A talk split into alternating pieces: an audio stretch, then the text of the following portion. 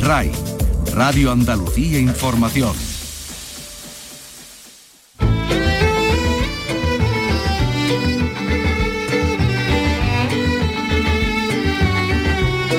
En RAI, Andalucía es cultura. Saludos, que el español goza de muy buena salud, lo podíamos intuir, pero es que el Instituto Cervantes ha presentado su informe en el que se confirma que somos la segunda lengua materna más hablada del mundo. Hemos crecido un 70% en los últimos 30 años. Y es que nuestro idioma vende, tanto que los premios Planeta van a aumentar su dotación hasta el millón de euros ya en esta edición, es decir, se dobla prácticamente de los 600.000 euros anteriores, unos premios que se fallarán mañana por la noche, aunque hoy vamos a tener un primer aperitivo con Victoria Román, que se encuentra en Barcelona. Hola, buenas tardes, Vicky.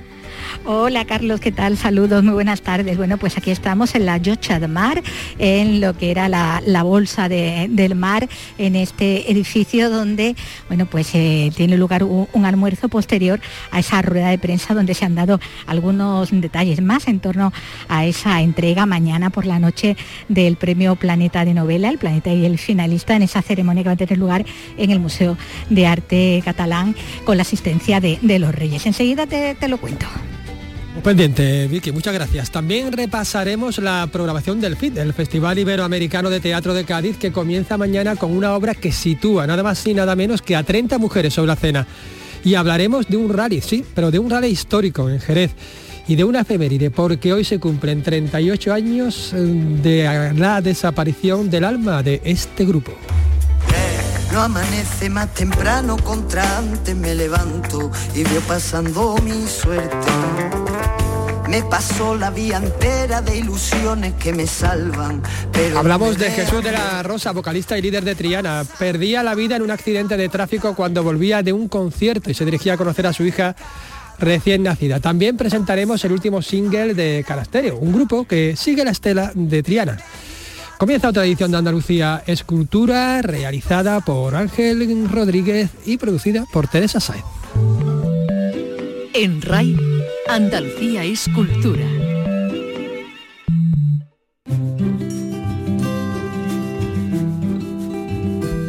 Ahora sí, volvemos ya a la novena provincia, a Barcelona, donde está Vicky, Victoria Román, que ha asistido a la rueda de prensa, donde has anunciado que efectivamente el planeta será el premio más generoso, más que el Nobel, ¿no? Hola, buenas tardes, Vicky. Hola, ¿qué tal? Muy buenas tardes. Bueno, no se quieren poner en competición, pero lo cierto es que eh, sí, que se pone con ese, con ese montante del millón de euros, eh, bueno, pues por encima, ¿no? Un millón de euros que va a recibir además ya el ganador o ganadora de esta edición, de esta misma edición, o sea que va a ser el primer sorprendido eh, una vez que, que se da a conocer, como decimos ya mañana por la noche, el fallo en esa ceremonia que va a estar presidida por los Reyes, porque recordamos que se está celebrando el 70 aniversario de este premio, de este premio literario. Eh, se ha doblado el montante, como decimos, de lo que era la dotación del premio también no solo porque se está celebrando los 70 años, sino porque es una manera de celebrar eh, el momento por el que está pasando el libro, ¿no? Eh, han dado datos y al parecer la facturación ha sido la más alta de, la historia, ¿no? De, eh, en el caso del grupo de, Planeta. y, bueno, lo que quieren es que ese mercado, donde se está viendo que cada vez lee más gente, pues también haya también cada vez más gente que escribe espoleada ¿no? por premios tan cuantiosos, tan sustanciosos como este, ¿no? A partir ya de esta edición número, número 70. Eh, bueno, hay 10 finalistas y de ahí tiene que salir eh, el ganador del millón de euros y el finalista que se llevaría 150, se llevaría 200.000, porque también se ha aumentado la dotación ¿no? para, para el finalista en otros 50.000 euros. Pues sí, mira, ha sido anunciado el presidente del Grupo Planeta Tres Media, José Creuras. El Planeta ha sido el, premio mejor dotado, ya lo era ahora, de, la literatura en español y no, entramos en competencia con, otros premios. Es simplemente, eh, como he dicho, un reconocimiento al esfuerzo y al talento y a la acogida que tienen los autores eh, con el premio y, a seguir, como hemos hecho siempre, potenciando y a seguir impulsando lo que es el Premio Planeta. A seguir impulsándolo cuando se cumplen precisamente 70 años. Creo que se ha presentado también un vídeo, ¿no? Un vídeo de, los ganadores hablando sobre, sobre lo que significa este premio, ¿no? Claro, y hablaba, hablaba también José Crehuera, ¿no? el presidente del Grupo Planeta, de, cómo esto bueno, anima a, los autores a, presentarse también y, en línea con cómo les cambia también a muchos de ellos su trayectoria más allá de, su vida y su, solvencia económica, eh, pues muestra de ello es también pues esos testimonios que recogía ese, ese vídeo que también se ha, se ha presentado, eh, que, se verá, se proyectará eh, mañana en la ceremonia de, entrega, eh, que como recordamos que van a presidir los Reyes allí en el Museo de, Arte Catalán. Y bueno, teníamos ahí recogidos algunos testimonios de, que han sido ganadores del premio Javier Sierra, Rosa Regás, eh, Javier Cercas, mm. o, bueno, la última ganadora, que fue Eva Díaz Sainz eh, la autora de, la, de esa trilogía, ¿no? De la, de la Ciudad Blanca y que ganó con Aquitania, con el caso de, Aquitania. Vamos a escuchar, vamos a escuchar un poquito de... Sí, sí. Era una un premio como el Premio Planeta de Novela haya alcanzado 70 años de vida, nos recuerda que los seres humanos somos frágiles, hay muchos autores del Premio Planeta que ya no están con nosotros, pero a la vez que sus obras son inmortales. Se creó con la voluntad de que fuera algo perdurable, de que fuera un bombazo en la vida nacional en el momento en que se daba a conocer el ganador. Cuando veo un premio que dura 70 años, me entra una gran alegría porque pienso a lo mejor estamos empezando a hacer las cosas bien. Sin duda la cercanía, eh, la popularidad del premio, el que sea eh, algo que al final tiene asumido casi toda la sociedad y que todos entienden como algo que va a llegar cada año, como llega Navidad, como llega el verano, como llega la primavera. Y hay cosas que no se le pueden regatear al Premio Planeta y es el hecho de haber llevado la literatura a un público muy amplio. El Premio Planeta ha significado para mí, cuando lo gané en octubre de 2006, una inmensa apertura personal y publicitaria. Yo creo que, es un premio muy nuestro, muy de lectores y yo creo que a lo largo de siete décadas cada uno de los premios ha ido reflejando cómo iba cambiando la sociedad española. Yo creo que ese ha sido un poco el misterio y ha sido un poco eh, la conexión que ha tenido con nuestros lectores. Bueno, pues ahí estaba un poco en primicia el sonido del vídeo. sí, sí, Bueno, era la, última que escuchamos, era la última ganadora, la última en llevarse los 600.000 euros y no el millón que se va a llevar, porque poquito. Pues estaría, estará igual muy contenta, muy contenta, no. no estará, Los que no se van a, claro, los que no se van a quejar, como decía José Creuera, eh, son los que los que ganen, eh, bueno, el que gane eh, esta noche, porque bueno, evidentemente a nadie le amarga 400.000 euros más de lo que ya pensaba ganar cuando se presentó a, esta edición, que por cierto, bueno, recordamos, también ha marcado un récord en cuanto a participación, porque se han presentado 650 novelas en total, una cifra, como decimos, récord, y bueno, de ahí tendrá que salir de las 10 finalistas eh, que hay, saldrá el ganador o ganadora. Y, y hablamos de quiniela...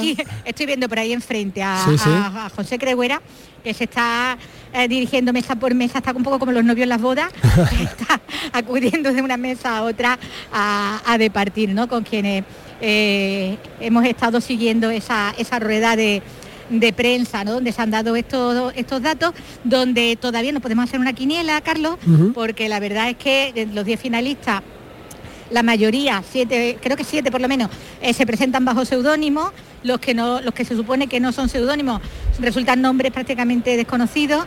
Y, bueno, aquí la, mayoría de, las obras finalistas son de misterio o de crímenes, eh, perdón, mira eso sobre todo. Hay una incluso que le aporta hasta realismo mágico, que se ambienta en México. Y, y bueno, y luego también hay, sí, hay una novela histórica eh, sobre los germánicos eh, en Asturias y otra que está, bueno, donde los protagonistas huyen de la Rusia de Lenin y se ven enfrentados al auge del nazismo también eh, en Europa. eso es más o menos las temáticas ¿no? de esas 10 finalistas, de las que como decimos, bueno, pues ahí estará el ganador o ganadora de, este año, del millón de, del año del millón de euros. Y, bueno, todavía cualquier quiniela pues es precipitada. Esperamos, el año pasado fueron dos mujeres las ganadoras. Y el anterior dos eh, hombres. El anterior fueron dos hombres. No sé si ahora toca pareja mixta o cómo puede quedar la cosa, ¿no? Eso ya disiparemos las dudas mañana por la noche. Este año sí por la noche, porque el año pasado fue un año extraño con el tema del COVID se hizo por la tarde, se conoció el fallo en torno a las 8, eh, se vuelve a las costumbres anteriores y no se sabrá hasta ya bien entrada la noche, en torno a las 11 de la noche aproximadamente, ya en el transcurso de esa cena que van a presidir los reyes y que por tanto bueno pues va a estar también condicionada ¿no? con un protocolo y una medida de seguridad también especiales. ¿no? Bueno, pues muchísimas gracias Vicky Román desde Barcelona. Conoceremos mañana efectivamente el fallo del jurado de este premio del millón, del millón de euros. Y es que el español, pues como vemos, está de moda. El Instituto Cervantes ha presentado en su trigésimo aniversario su informe, El español en el mundo. Entre los datos, pues destaca el número de hablantes, que ha crecido un 70% en los últimos 30 años. Es decir, que ya somos la segunda lengua materna más hablada del mundo. Tiene más datos Gema Vélez. Así es, el mundo quiere hablar español. En 2021, 24.000 millones de personas están cursando español y muchos como segundo idioma. Es un dato del informe del Instituto Cervantes. Su director, Luis García Montero, lo argumenta así. Hay más de 500 millones de hispanohablantes que lo tienen como lengua materna, pero además el español se está haciendo fuerte en sectores como el financiero, el científico, el tecnológico y también en las redes sociales. Luis García Montero. Todo esto nos habla de un idioma eh, que goza de buena salud y que merece consideración e importancia. Mientras que aquí no todas las comunidades autónomas valoran el español por igual, según este informe en Estados Unidos ha pasado de ser un idioma marginal a estar presente en las grandes esferas. Y es que la mayoría de los hablantes de español son hispanoamericanos y Cádiz tiene mucho que decir en esto, en esto y en las artes escénicas.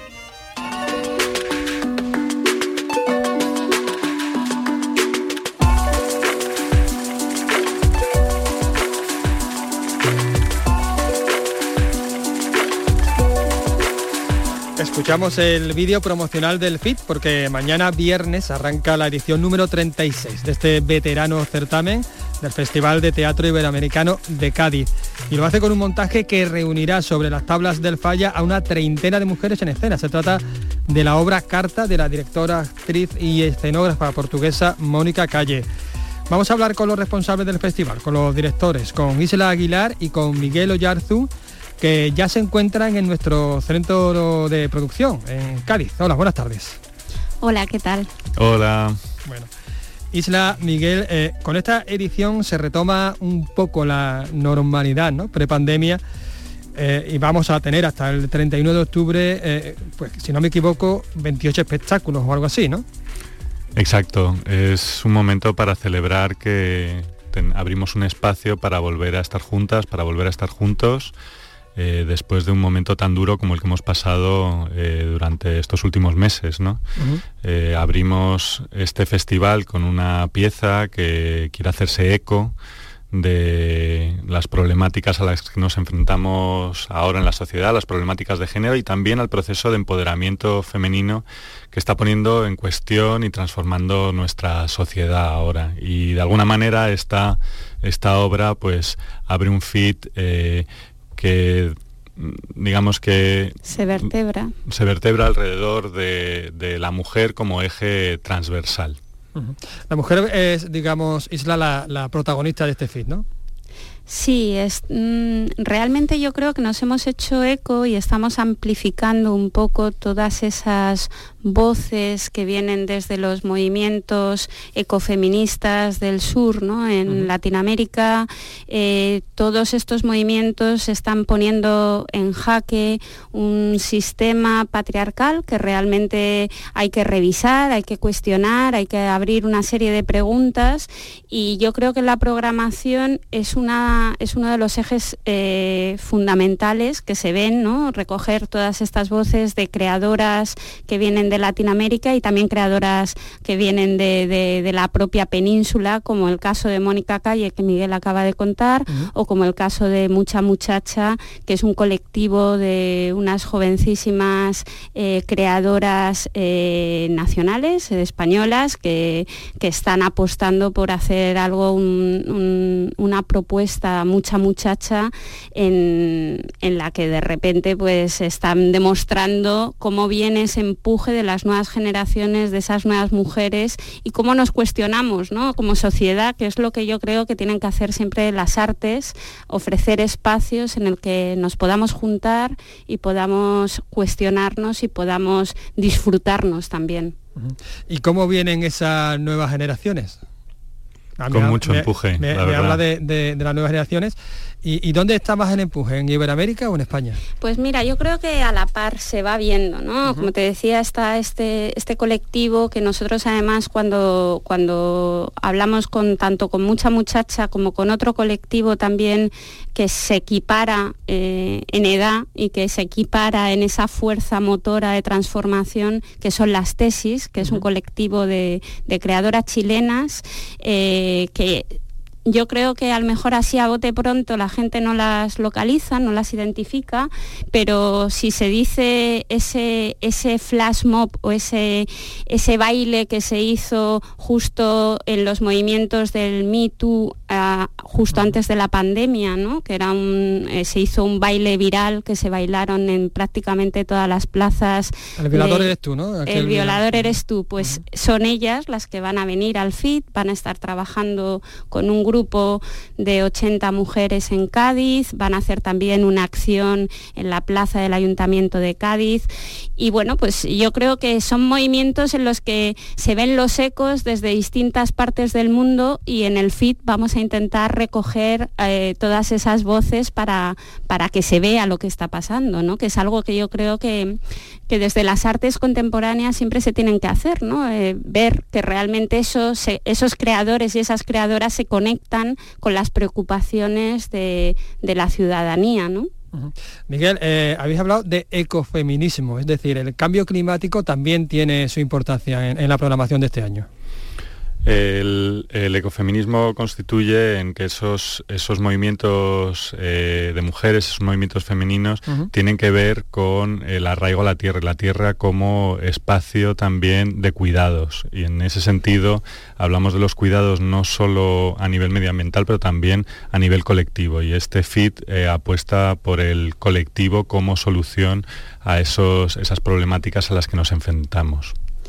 El no dejar a nadie atrás, El, cuidarnos los unos de los otros, el, que hay que cuidar no solamente a las personas, sino también el planeta en el que, el que habitamos. Entonces yo creo que eso, es son una serie de voces que, obviamente pasan en distintas partes, pero que realmente en Latinoamérica yo creo que hay una conciencia enorme de cuidar el espacio en el que, vivimos. ¿no? Bueno, vamos a hablar un poquito de la programación. ¿Qué destacaríais? Porque bueno, hay un poquito de todo, ¿no? Hay más experimentación, pero también más teatro, vamos a decir, de, texto, ¿no? También. ¿Qué destacaríais? Pues mira, este fin de semana abrimos con Mónica Calle, pero después tenemos un fin de semana lleno de actividades. Por un lado tenemos un estreno en coproducción con el Teatro de la Abadía, con el Centro Dramático Galego y con el Teatro Calderón de Valladolid, que es Fuente Vejuna, una versión del clásico de Lope de Vega de la mano de Marianela Morena, una uruguaya que eh, se ha especializado en la adaptación de los clásicos, con una mirada de colonial y feminista, nos acerca esta historia de maltrato eh, del siglo de oro español, ahora a la actualidad en el ámbito de un supermercado y donde ese acoso, ese abuso también sucede y con el que podemos conectar hoy en día. Es el estreno absoluto, tendrán también una función para institutos que está completamente llena y eh, al día siguiente tenemos a Ana contra la muerte. Ana contra la muerte es una obra de texto, una de las mejores obras de Gabriel Calderón, otro uruguayo, uno de los máximos exponentes de, de, los dramaturgia uruguaya y que trae a Ana contra la muerte una lucha por una mujer por salvar a su hijo y todo, todo ese periplo al que se enfrenta para conseguir salvarlo. Además, también para las familias tenemos Si las ideas vuelan, de Animal Religion, es una compañía de circo eh, maravillosa que tiene una poética y una forma de hacer que los más pequeños interactúen y se involucren en escena y eso va a pasar en las tablas del falla, o sea que es para los más pequeños que se puedan subir al falla y poder disfrutar con sus familias de un espectáculo que es para grandes y pequeños también.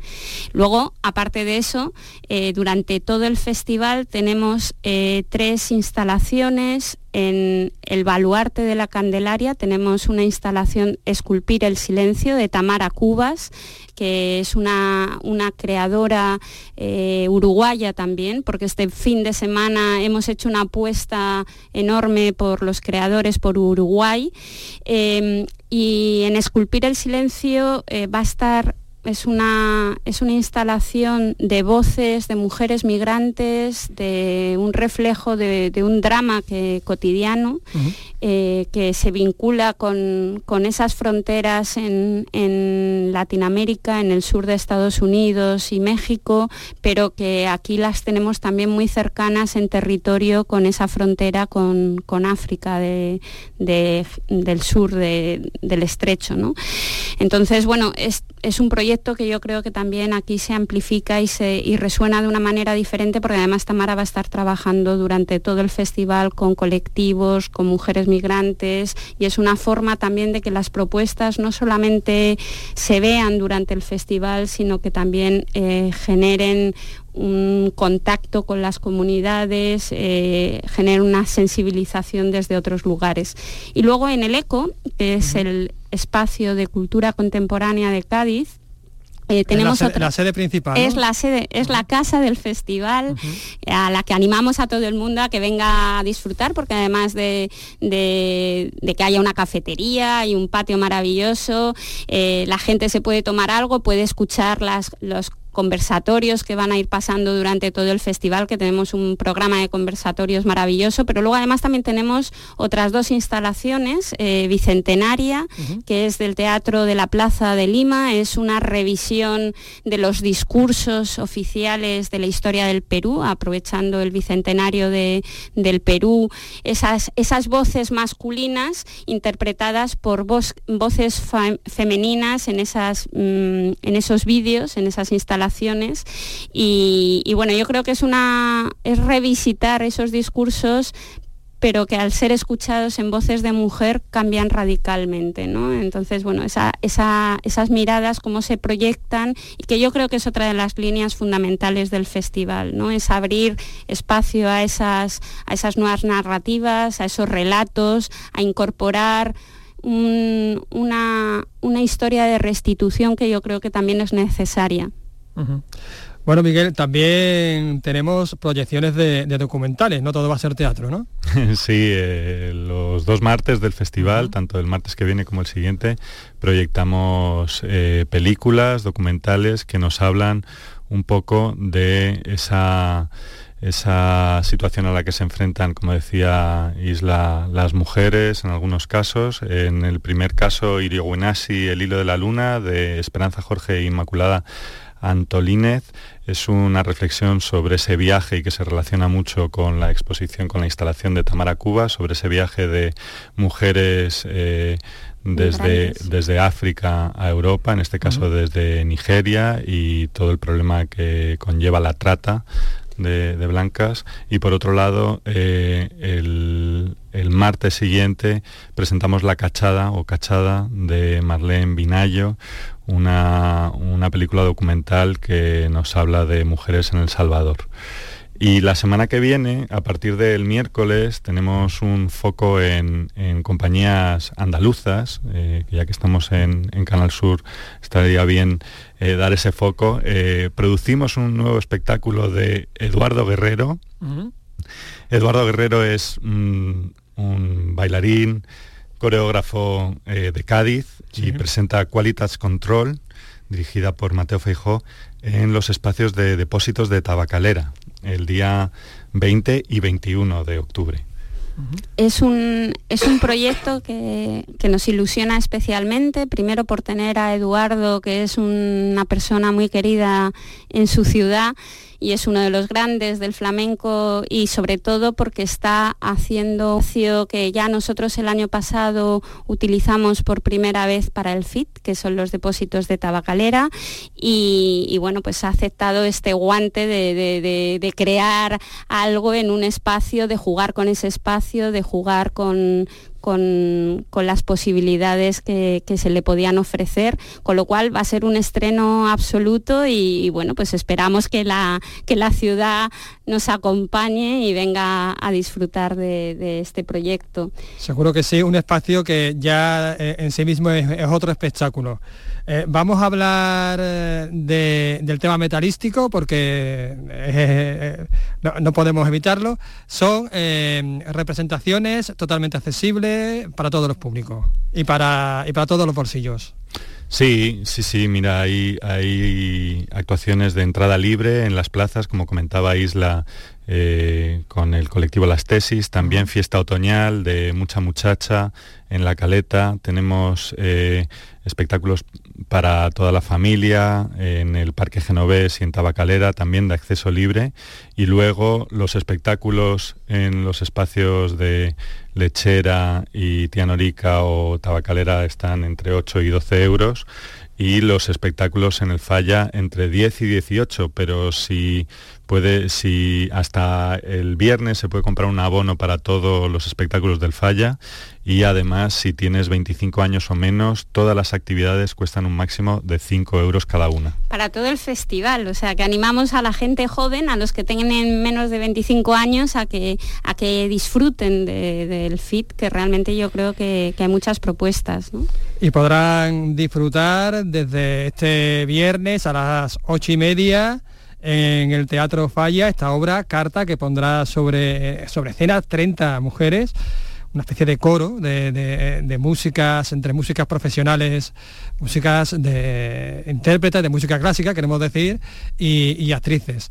Una propuesta muy vanguardista. Con esta se abre el feed de este año Muchas gracias por atendernos. Ya hablaremos más adelante.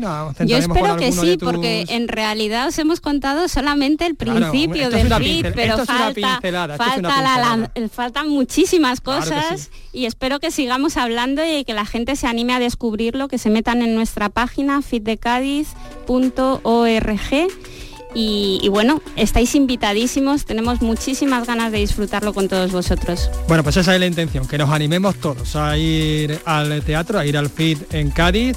Muchas gracias Isla Aguilar y Miguel Oyarzún por atendernos, que nos han atendido desde el centro de producción de Cádiz, donde estaba nuestra compañera Isabel Gorriño. Y aquí, aquí en Sevilla, Eva Napones. Muchas gracias. A vosotros. Hasta luego, un abrazo.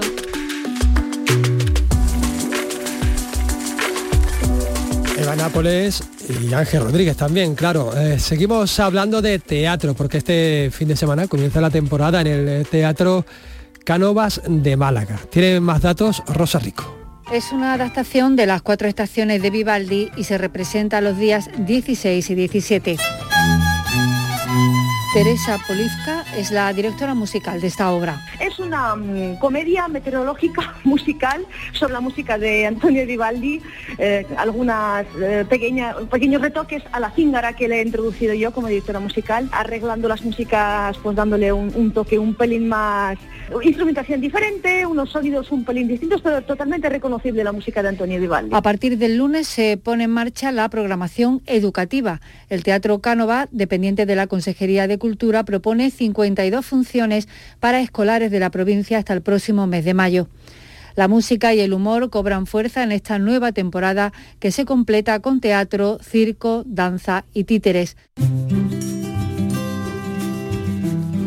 Y en Córdoba, el Palacio de Viana vuelve a acoger un nuevo ciclo de representaciones del burlador de Palacio, un acercamiento a la figura de Don Juan basado en los textos de Zorrilla, de Tirso y de Molière. Informa José Antonio Luque. El pasado año lo impidió la pandemia, pero ya es un clásico en el marco singular de los patios y estancias del Palacio de Viana acercarse a la figura de Don Juan. El coro de ópera de Córdoba canta pasajes del Don Giovanni de Lorenzo de Ponte y Mozart, dirigido por José María Luque, con la soprano Inmaculada Almeda y el barítono Andrés Moreno. Belén Benítez da vida a las mujeres de Don Juan y Juan Carlos Villanueva, que viene de pisar la alfombra roja del Festival de Cine de San Sebastián, es eh, Don Juan, ese Don Juan al que los espectadores rodean moviéndose por el palacio. Cada año igual, pero cada año enriquecido con nuevas aportaciones textuales, como él mismo nos cuenta. No hay una estructura nueva, sí que es verdad que añadí unos textos maravillosos del borrador de Sevilla, de Tirso de Molina, y unos textos también del, del Don Juan de Molière, eh, que no estaban al principio, pero eh, la estructura sigue siendo la misma. Evidentemente es un espectáculo diferente. Y no es habitual ver este tipo de espectáculos en, en sitios, en escenarios tan maravillosos como el Palacio de Viana. Las funciones serán los días 28 y 29 de octubre y 4, 5, 6 y 7 de noviembre.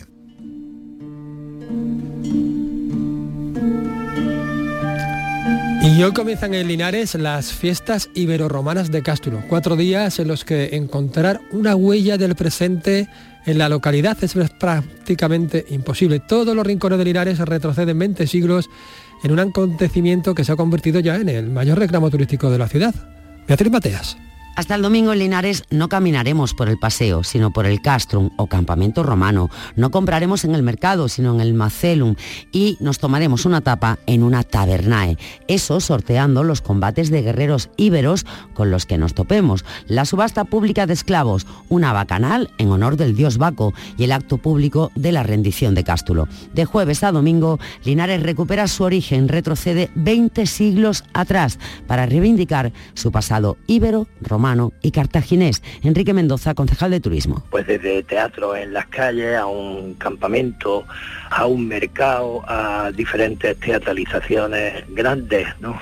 Y en definitiva es eso, ¿no? Un, viaje al pasado, uno de los mayores reclamos turísticos que tiene esta ciudad. Eso lógicamente redunda en la hostelería, en el comercio, en la ocupación de plazas hoteleras. Fueron las primeras de Andalucía en formar parte de la Asociación Española de Fiestas y Recreaciones y en su última edición atrajo a más de 50.000 personas.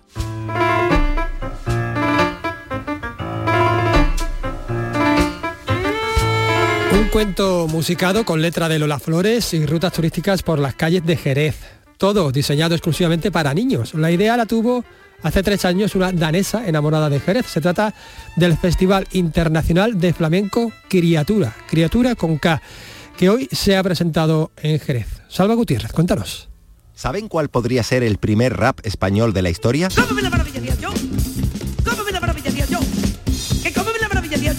Sí, es Lola Flores. El próximo 17 de octubre arranca en Jerez Criatura, el Festival Internacional de Flamenco para Niños. Este año ideas muy curiosas como el espectáculo musicado del cuento de Lola Flores, Cómo me las maravillaría yo. Hay además una ruta cantada con Pedro Garrido, niño de la fragua.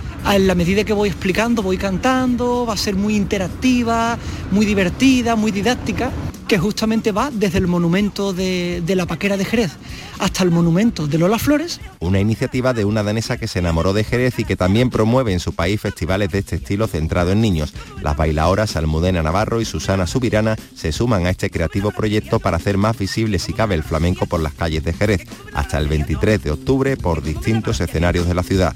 Pueden venir a visitarlo y participar. Si quieren, vayan apuntando, a ver si les sale la maravilla yo.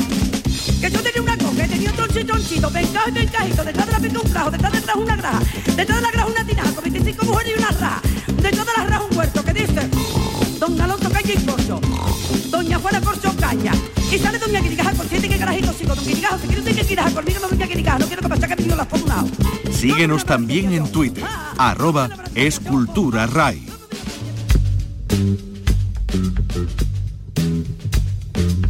Seguimos en Jerez.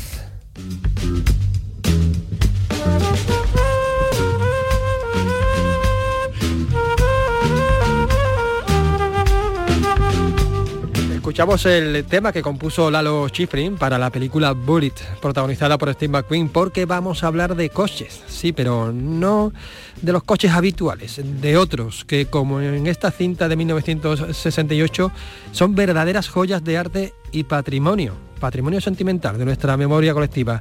Y es que el próximo 23 y 24 de octubre, es decir, el sábado y el domingo de la próxima semana, se celebra en Jerez la mayor competición de coches históricos de España. Hablamos del Jerez Historic Festival, que reunirá en el circuito de Jerez, Ángel Nieto, los mejores modelos de competición de la historia del automovilismo mundial. Está organizado por la escudería Targa. Jesús del Pozo es su responsable y está al otro lado del teléfono. Hola, buenas tardes, Jesús. Buenas tardes. Bueno, los coches clásicos y más los que acuden a este evento, que son de competición, son eh, verdaderas obras de arte. Sí, así los consideramos nosotros, los aficionados, y yo creo que la gente que no es tan aficionada también, porque ver un coche de esta época, eh, pues a todo el mundo le, le produce pues es una sensación casi de placer, ¿no? Son coches, son auténticas esculturas, obras de arte, como tú has dicho. Mm. Es evidente, Jesús, la relación que existen entre, entre otros ámbitos, ¿no?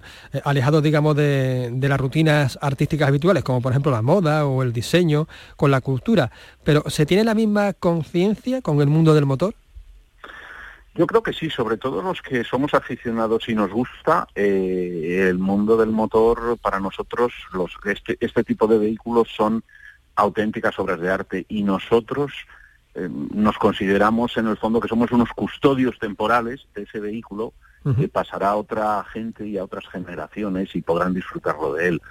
Yo hablo de vehículos en buen estado de conservación porque todos tenemos a veces vemos vehículos clásicos que sí son clásicos, pero no son tan clásicos y no están en buen estado de conservación. Yo hablo de vehículos que realmente corresponden a la categoría de vehículos clásicos, que se entienden así, vehículos con más de 30, 40, 50 años y que están en un estado de conservación primordial. De hecho, muchos de estos coches están en museos, hay concursos de elegancia alrededor de estos coches, eh, grandes eh, personalidades de la moda, del arte, tienen estos vehículos en sus colecciones. Una de las grandes colecciones es la de Ralph Lauren.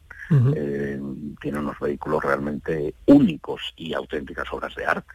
Uh un poco de lo que dice Jesús, ¿los coches son parte de nuestra memoria emocional?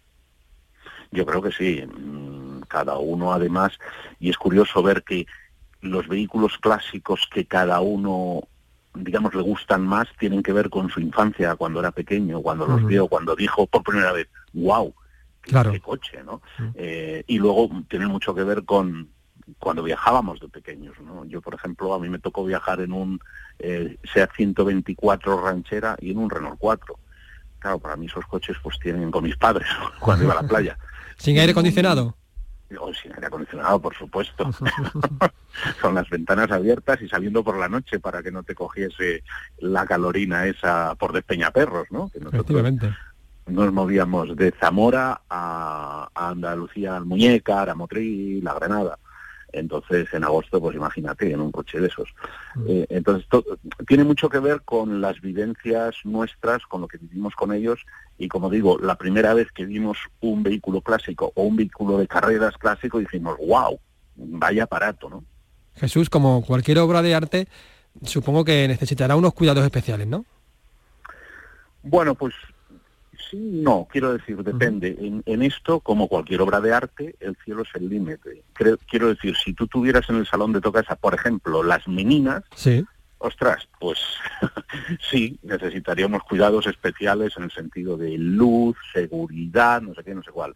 Si tú tienes un vehículo en tu casa, en tu garaje, que necesita unos cuidados especiales, sobre todo los vehículos más modernos, ¿no? Los, coches de carreras más modernos son los que necesitan cuidados muy especiales en el sentido que no se pueden arrancar sin cuatro mecánicos y un ordenador, ¿no? O coches de carrera muy especiales, antiguos. Esos coches sí, pero para el aficionado normal realmente un coche clásico necesita unos cuidados muy básicos, mucho menos yo creo que los coches actuales, porque es mm, mirar el nivel de los líquidos, cambiárselos cuando corresponde, presión de las ruedas y que anden, que rueden pues una vez a la semana, una vez al mes para que no se estropeen. Se estropean más cuando están parados que andando. Entonces, realmente no, una vez que el coche está bien, hay veces que compras un vehículo y dices, lo voy a restaurar. Bueno, pues mientras se restaura y no, pues te dará más problemas porque fallará no sé qué o fallará no sé cuál o incluso a veces ni andan cuando lo compras para restaurarlo. Pero si una vez que el coche está bien y probado, realmente pues pueden, pueden pasar años hasta que le tengas que hacer algo. este año esta competición regresa a Jerez, una ciudad bueno muy vinculada al mundo del motor y al mundo del arte por otra parte. Claro, Jerez eh, pues después de, que la Fórmula 1 pasase por el circuito de Montjuic, por el Jarama, pues tomó el testigo Jerez y se celebró la Fórmula 1 muchos años. Eh, el Gran Premio Tío Pepe de España, pues se hizo cuatro o cinco años en Jerez y era, bueno, todos los aficionados encantados. Yo estuve dos veces presencialmente allí a verlo, porque, bueno, siempre ha sido un poco mi pasión, ¿no?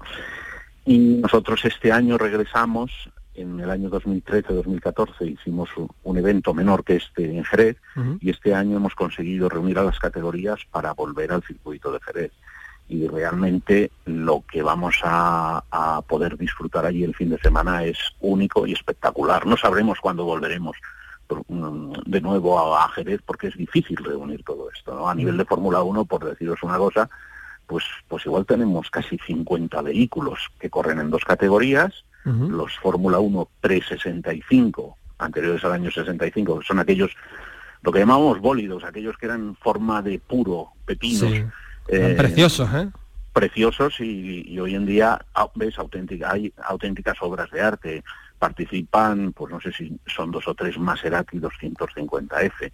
Eso es una delicatessen que verlo correr mm, en directo es ya el sumum. Y luego hay otra categoría que son posteriores al año 65, que llegan hasta primeros de hasta el año 2000, primeros de los 2000, que esta es una Fórmula 1 que tiene más que ver con lo que vemos ahora, más vehículos más actuales y también es muy espectacular, ¿no? Yo siempre digo que este tipo de eventos tú puedes regresar al pasado porque vas a ver estos coches, no solo rodando, porque en los museos tú ves los coches, pero a mí siempre los museos me parecen un poco eh, que allí hay zombies, porque ves el vehículo pero no hay alma. Tú ves el coche allí parado, bien, muy bonito, con unas luces muy bonitas, pero en este tipo de eventos que hacemos nosotros son eventos en que tú ves el vehículo igual que lo hubieras visto en el año 65, en el año 82, y no solo eso, lo vas a oír y vas a olerlo, porque las gasolinas de antes olían diferente. Entonces vas a tener esa sensación de ver aquello como si hubiese regresado al pasado, ¿no? Si te llevas a tus hijos, que nosotros siempre recomendamos, mm, llévate a los críos que lo van a pasar muy bien, porque no es el típico evento donde te tienes que sentar en las gradas y esperas a ver que pasen cosas. No, aquí puedes hablar con el dueño, con el piloto, te puedes acercar al coche, a los boxes, preguntarle, decirle, ver cómo trabajan los mecánicos. Y al final, el efecto este wow que yo decía, lo ves allí en las caras de los críos. Esos, los críos que van allí son aficionados ya para toda la vida, porque ven aquello, ven esos vehículos de cerca y realmente se quedan enganchados para siempre. Sí, porque son dos días eh, cargados de actividades, pero además, eh, como dices, para toda la, familia, ¿no? Sí, sí, de verdad que es un evento y en los eventos que nosotros organizamos, nosotros organizamos eventos de este estilo, circuito del Jarama, en el circuito de Montmeló, el circuito de Cataluña, y tú ves las caras de la gente y, y, ves las familias, ¿no? Van mamás con sus niños de más o menos edades, pequeños, mayores, y tú ves cómo la gente disfruta, cómo lo ven, cómo... Es lo que digo, no es irte a una grada, te sientas y a pasar dos horas viendo pasar coches. No, no, no. Tú aquí puedes pasar todo el día y te sientas un rato a ver la salida de la carrera de Fórmula 1, te bajas a los boxes a ver no sé qué, te vas a, dar una vuelta, a otra zona ver otra carrera, vuelves a bajar a los boxes, ves cómo los vehículos que están en el pado se preparan, forman la preparrilla para ir a la pista. Mm, realmente es, eso se pasa muy bien y hay vehículos de todas las categorías. Yo antes he comentado un poco porque es lo más conocido y lo más vistoso la Fórmula 1, pero tenemos una categoría que es nueva, que nunca la hemos conseguido traer a España hasta este momento, que son los prototipos de Le Mans, pero prototipos de Le Mans de los que han corrido hasta el año 2016, con lo cual son vehículos muy, muy, muy espectaculares. Este es el típico vehículo que necesitas 10 mecánicos y tres ordenadores para arrancarlo. Son vehículos muy complicados, ves los equipos que van igual que si fuera casi un equipo de Fórmula 1, pero son muy espectaculares. Luego hay vehículos de Le Mans de los años 60, los, los Ford GT40, las, las barquetas Lola, eh, los Cobras, mm, hay turismos, eh, bueno, tenemos una fórmula que se llama Fórmula Junior, que era una fórmula de acceso a categorías superiores en los años 60. Y luego siempre nos gusta dar una pincelada para que el que va allí no solo vea estos vehículos de competición antiguos, sino que vea cómo es la competición actual. Y para eso esta vez hemos conseguido tener a la Porsche GT3 Cup de Portugal, que son los Porsches actuales que corren, auténticos aparatos, y, van a estar allí para eso, que la gente pueda ver lo que era antes y lo que es ahora la competición. Mm. Jesús, ¿cuál es su preferido? Estamos hablando aquí de coches, de categorías, pero ¿cuál es el, no sé, que le, toca especialmente el, corazón? Pues esto es que es difícil, es como, ¿a qué hijo quieres más? De todo, ¿no? Yo, fíjate, así como un Fórmula 1, pues cualquiera de los McLaren que van a estar allí compitiendo, eh, me valdría, cualquiera, me da igual el año. Eh, un prototipo o un coche de Le Mans, el Ford GT40, sería mi sueño. Mm, ese sería el otro coche. Mm. Bueno, pues Jesús Pozo, responsable de, este evento que se va a llevar a cabo el próximo fin de semana en Jerez. Muchas gracias por atendernos hay que animarse también a ver estos coches, estas verdaderas joyas y a participar, ¿no? Sí, las entradas además son muy económicas en nuestra web eh, y a través de la página de, Facebook del Jerez Historic Festival se pueden se pueden conseguir las entradas y como digo, son muy económicas, realmente muy económicas. Creo que la más cara vale 15 euros y te da acceso a la grada y al pado, o sea, a todo, realmente a todo lo que se puede ver en un evento de carreras y los niños menores de 6 años no pagan, con lo cual te puedes pasar ahí un día entero. No es como cuando vas al cine, que te cuesta, no sé cuánto vale la al cine ahora, pero a las dos horas estás fuera. Aquí te puedes ir por la mañana y estar hasta el mediodía, quedarte y comer ahí algo y seguir por la tarde o irte después de comer y estás un porrón de horas pasándolo, como digo, muy bien y viendo algo que quizás tardemos muchos años en poder volver a ver tan de cerca. Pues muchísimas gracias, Jesús. Gracias a vosotros y os esperamos allí. En RAI, Andalucía es cultura.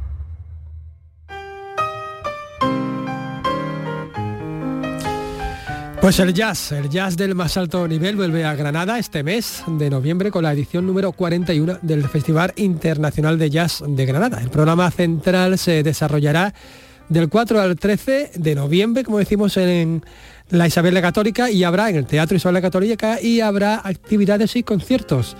Informa Susana Escudero. Son muchos los Grammys que suman los siete artistas que componen la programación central del festival de este año, que se abrirá con un homenaje a Bach e incluirá otro a Charlie Parker, de cuyo nacimiento se cumplió el año pasado el centenario.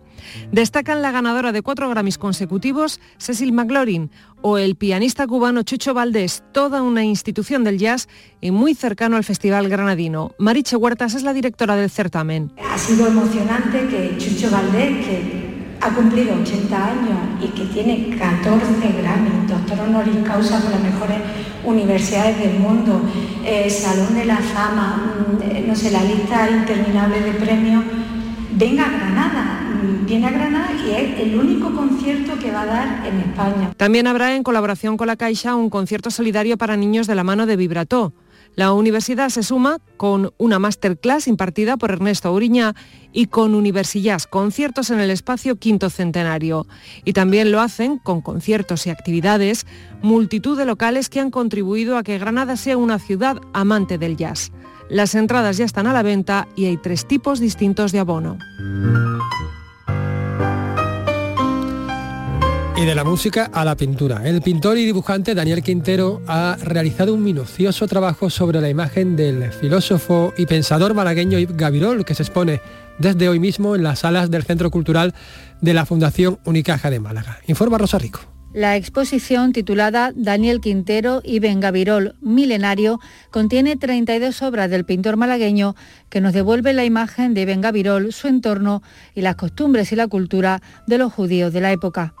El pensador y poeta nació en Málaga en una fecha indeterminada, entre el año 1020 y 1022, y Daniel Quintero recurre al dibujo al natural, que es utilizado como elemento de apoyo.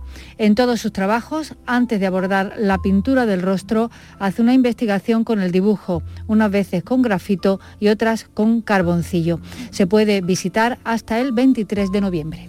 En RAI, Andalucía es cultura.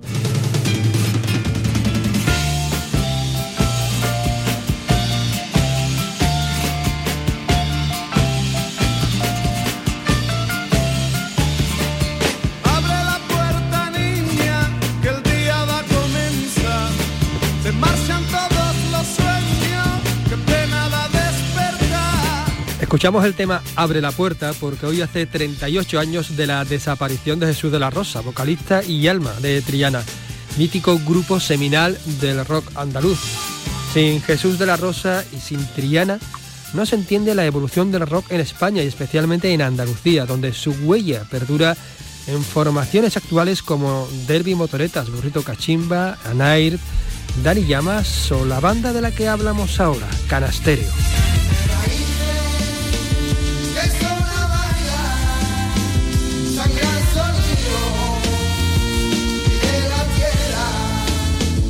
Banda que nos presenta su último trabajo, el single 100 desiertos, un tema que avanza el primer LP, el primer largo de la formación. Para presentárnoslo tenemos hoy con nosotros a Juan Olaya, guitarrista y compositor del sexteto. Hola, buenas tardes, Juan. Muy buenas tardes, ¿qué tal? ¿Cómo estamos, Carlos? Bueno, ¿estás de acuerdo en que Triana es una de vuestras influencias? Bueno, no solamente influencia, sino uno de los motivos por los que amamos nuestra música, amamos nuestra nuestra ciudad y Jesús de la Rosa. Y bueno, Tele y Eduardo fueron un, un absoluto, no sé, una explosión de sabia nueva y de manera de entender la música en aquella época. Y a día de hoy que su vigencia siga estando tan tan al día nos parece una cosa maravillosa y para nosotros es referencia absoluta, por supuesto. Mm, Por cierto, estamos hablando de, de Triano, que, de Triana, ¿qué es eso de la trianosfera? La trianosfera es un pequeño espacio de creación y, y- y reunión en la que vivimos tres de los miembros de Canasterio, Jesús el cantante y guitarrista y Marcos el batería, pero al final es donde paramos casi todos, ¿no? Ha sido un lugar donde durante toda la pandemia estuvimos encerrados componiendo el disco y además es una asociación cultural musical y hace poco lo hemos establecido como nuestro propio sello discográfico, hemos Ujú. firmado un contrato con Altafonte, una distribuidora, para poder sacar y autoproducir nuestro propio nuestro propio trabajo, ¿no? Que era como el sueño, siempre empezó todo igual que Canasterio, ¿no? Empezó simplemente como un pequeño proyecto de unos colegas para echar el rato y para hacer algo bonito y divertido y al final poco a poco ver cómo todos esos sueños se van convirtiendo en realidad es algo maravilloso. Sí, Juan, porque de hecho no, no sois exactamente nuevo, ¿no? En esto de editar discos, contáis con un EP autoproducido titulado Raíces Lunáticas, ¿no? ¿Hay mucha diferencia entre editar un, un EP y un largo? Eh, bueno, más que entre EP y largo, que por supuesto a nivel eh, longitud eh, está claro, pero sobre todo nos, para nosotros ha habido una diferencia grande a nivel de concepto, de, de cómo atajábamos el- la situación y el proyecto de hacer este disco con respecto al anterior. Como ya te digo, el primer EP que sacamos en 2018 veníamos de reformular un proyecto previo que teníamos, eh, de darle un lavado de cara y un nombre nuevo. La mayoría de las canciones son composiciones previas a, a 2018, composiciones de 2016-2017, cuando todavía pues ninguno habíamos tenido ningún ningún proyecto serio, serio en el que hubiéramos empezado la música y simplemente fue unos colegas decir, venga, vamos a sacar un disquillo a ver qué, qué es lo que pasa, ¿no? Vamos a intentar hacer algo guay y algo, y algo bonito. Ahora sí ha habido por nuestra parte una de, de alguna manera ha habido como una idea de, de hacer un conjunto que tuviera sentido, porque en el primero al final esas raíces lunáticas eran como, oye mira, tenemos todas estas influencias, por eso el disco es tan heterogéneo y no tiene una unidad ni un discurso, y en este nos, nos propusimos decir, oye, nosotros queremos hacer un, bueno, salvando las grandísimas diferencias, pero un Dark Side of the Moon, ¿no? Tener un concepto real, aunque a día de hoy hacer un disco conceptual, como está la música, es tirarse un poco al vacío, pero para nosotros eso es la, la música realmente, ¿no? Y el amor que, que le tenemos a este arte. Bueno, de hecho, eh, se va a titular, si no me equivoco, Pasajes de lo impuro. Bueno, hace referencia a vuestra a vuestra música, ¿no? Un poco, ¿no? Eh, Y vuestras influencias, ¿no? Que, que bebéis de, de, de tantas, ¿no? Desde el rock hasta el jazz o, o el rock progresivo, ¿no? Incluso. Claro, sí, para nosotros aquí todos estos pasajes y este disco lo que hemos intentado es, como te comentaba antes, darle una unidad con respecto a la historia que contamos, con respecto a las texturas, con respecto a, a la imaginería que hay en, en en todo el disco, pero después tenemos unas influencias que hemos ido desarrollando, porque en el primero pues teníamos un tema que era así como más reggae, otro que era como más ska, otro más funky, había un poco de rock, y había un poco de psicodelia, sobre todo en el último tema del disco, pero todavía ahí pues eh, casi como cuando lo compusimos no había guitarras eléctricas, nosotros estábamos en otra movida, estábamos escuchando otras músicas y aquí tenemos mucho más claro todas esas influencias. La parte yacera, por ejemplo, la pone Manuel, que, que es un trompetista que está aquí ahora mismo en el Superior de Jazz en Sevilla, que colabora con otras bandas como Califato, como Miguel Ichi López o como Fran Cortés. Y después tenemos la parte más rockera, psicodélica, ¿no? Que traemos otra parte de la banda y la parte esta un poco más progresiva. Y al final, pues, de escuchar desde a la paquera a Enrique Morente, a King Gizzard o a Post Animal, pues te van saliendo todas estas mezclas súper locas, pero que tienen su sentido, ¿no? Y que al final uno escucha el disco entero, que ya lo escucharéis cuando salga, y, y ve que todo tiene un sentido y todo tiene una coherencia. Cuando salga, bueno, ya que ya que lo has mencionado, ¿y cuándo va a salir más o menos? ¿Cuándo tenéis previsto? Pues no tenemos, o sea, tenemos ya la fecha, no se puede desvelar 100% seguro, pero dentro de muy poco, dentro de un par de meses estará estará disponible para todo el mundo.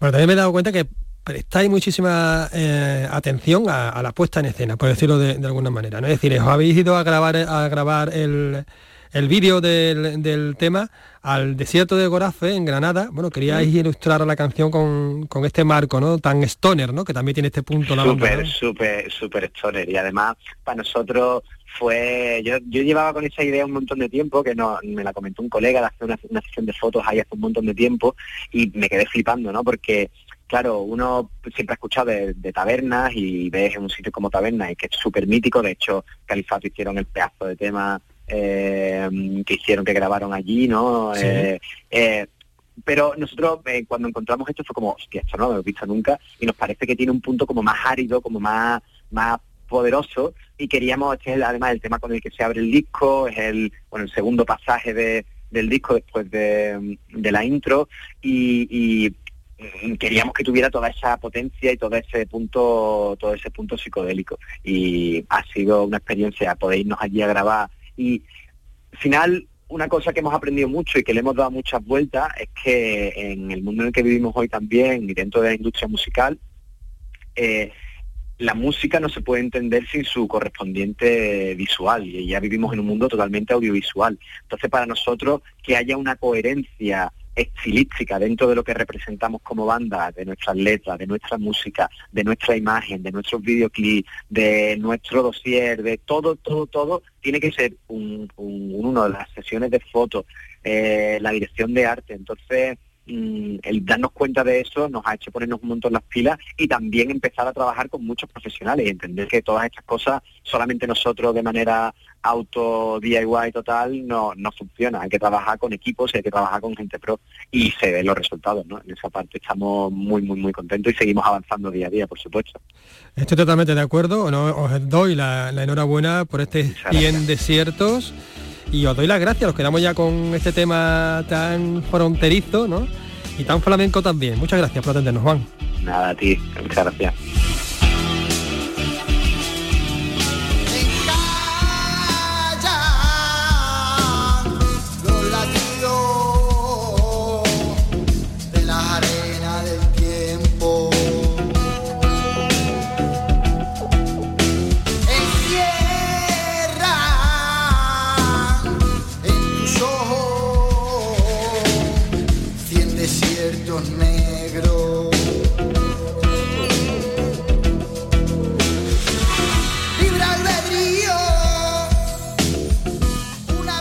Con los 100 desiertos de Canasterio les dejamos, volveremos mañana en este programa que ha realizado Ángel Rodríguez y ha producido Teresa Saez y Ryan Ghost. Hasta mañana.